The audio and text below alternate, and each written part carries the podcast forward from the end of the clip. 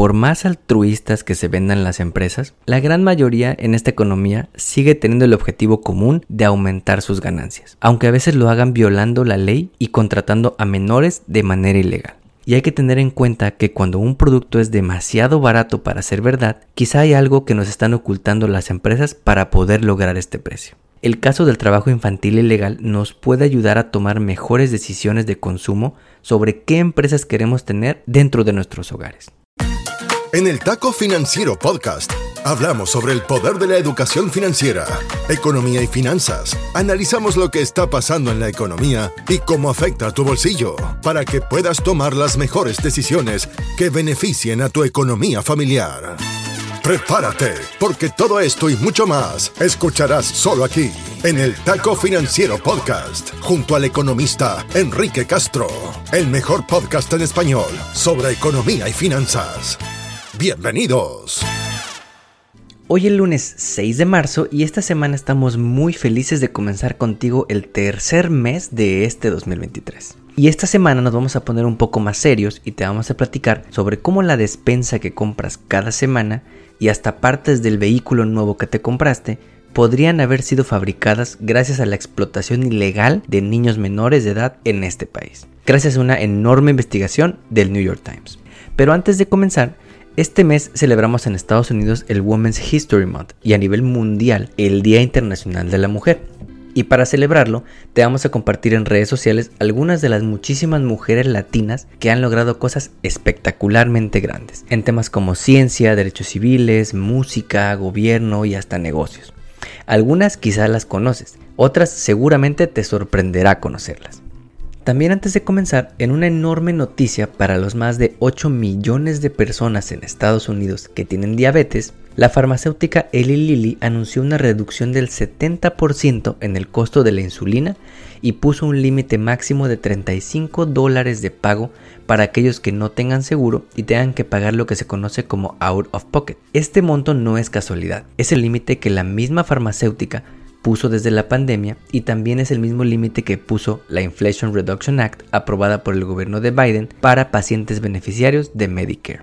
Sin duda una buena noticia, dado que antes una toma podía costarte hasta 100 dólares y el costo de producirla se estima en menos de 10 dólares. Finalmente, luego de semanas de especulaciones, Tesla anunció que abrirá su primera planta en México y tercera fuera de Estados Unidos en el área de Monterrey, en el estado de Nuevo León. Se estima una inversión de por lo menos 10 mil millones de dólares, confirmando que México es un lugar estratégico para inversiones en la industria automotriz, pues somos el séptimo productor de vehículos a nivel global y el quinto en exportaciones. Además, la inversión se daría con varios compromisos por parte de Tesla para abrir su planta, entre los cuales estaría el uso de agua reciclada de la misma planta automotriz, pues la región norte del país ha sufrido extremas sequías desde el año pasado y el presidente de México no quería inicialmente que se instalaran ahí, él quería que fuera más en el sur del país donde el agua es abundante. Ahora sí, vamos con el taco de la semana.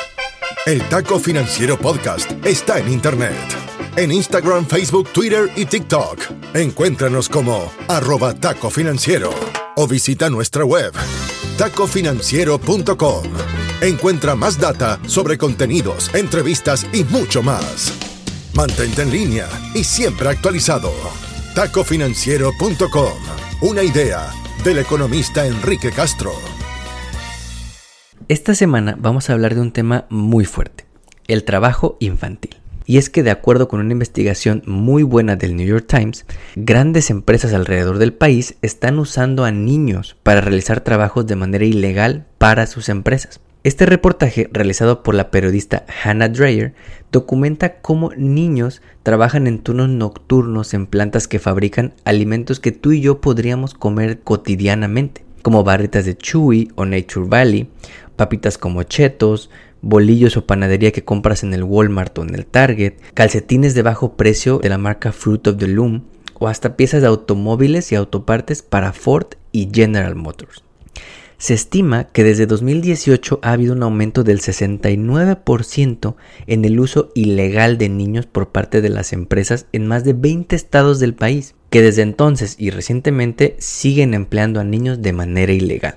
Esta investigación llevó a un anuncio por parte del gobierno, del Department of Labor, de que hará investigaciones para atender este problema, pues de acuerdo con el mismo gobierno, tan solo el año pasado 835 empresas usaron a más de 3.800 niños para trabajar de manera ilegal. Pero vamos un paso atrás y definamos juntos qué es trabajo ilegal. Porque en casa seguro pones a trabajar a tu hijo a hacer el quehacer, o a barrer, o a hacer algo en la casa. Y debes saber que un niño de 14, 15 o 16 años puede legalmente trabajar en el país, pero lo que no está permitido es que trabajen en lugares peligrosos para su salud. Lo que tampoco está permitido es que hagan turnos nocturnos o trabajen horas extra. Los niños menores de 13 años, eso sí está prohibido que trabajen bajo cualquier circunstancia. Pareciera que el trabajo y la explotación infantil es algo del siglo pasado, o es algo que no pasaría en un país de primer mundo como Estados Unidos, pero pasa y pasa seguido. ¿Por qué hacen esto las empresas? Te preguntarás. Muy sencillo, por dinero. Con el mercado laboral actual en el que es difícil contratar personal y muchos en el país están pidiendo un aumento salarial, estas empresas prefieren contratar violando la ley laboral con tal de pagar lo menos posible a quien acepte el trabajo, en este caso, niños menores de edad. Pero ¿cómo se defienden estas empresas? Porque no lo hacen a la luz del día.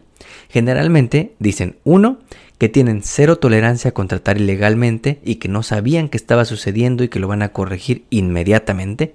O dos, diciendo que ellos contratan a una empresa que les provee trabajadores, lo que se conoce como una staffing company, y ellos no tuvieron la información para verificar si estaban empleando a un pequeño que debería estar en clases o haciendo la tarea. O ya en el colmo del cinismo, las empresas deciden no dar comentarios cuando les preguntan. Y si fuera una vez, ok, está bien, les das el beneficio de la duda, ¿no? Porque crees en ellas o lo que quieras. Pero empresas como Hardside, la fabricante de barritas y galletas famosas, ha sido citada 34 veces por OSHA desde el 2019, un año después de que fueron compradas por las empresas de private equity Partners Group y Charles Bank Capital. Lo más preocupante del asunto es el aumento en el número de niños inmigrantes que están siendo usados para trabajar de manera ilegal porque son un grupo por definición muy vulnerable.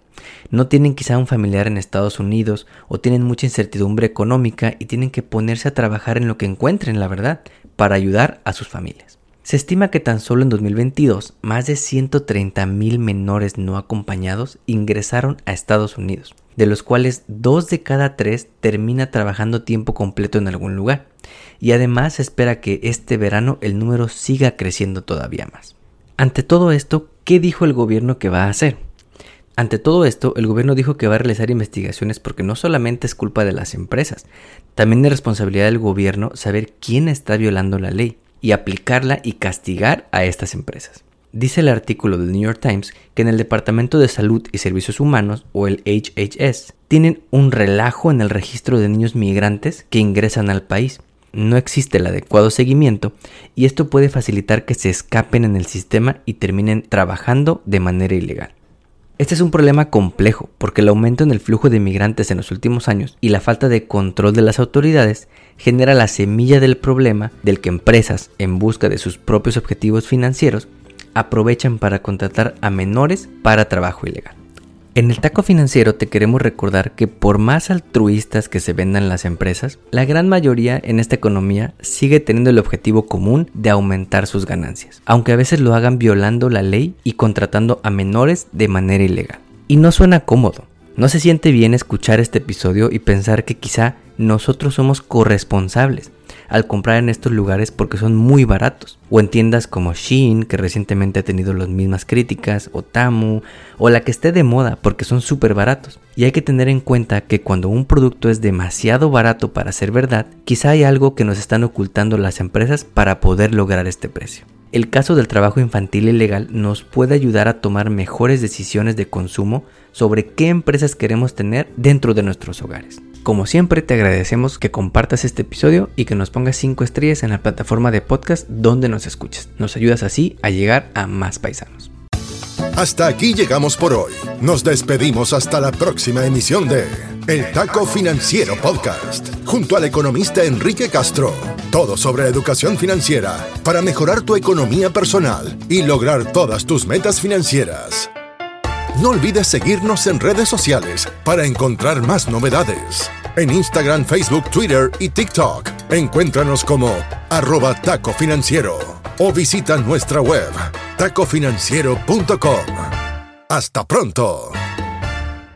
El podcast que acabas de escuchar, El Taco Financiero, refleja la opinión exclusiva del presentador o sus entrevistados y no representa la opinión de patrocinadores o terceros.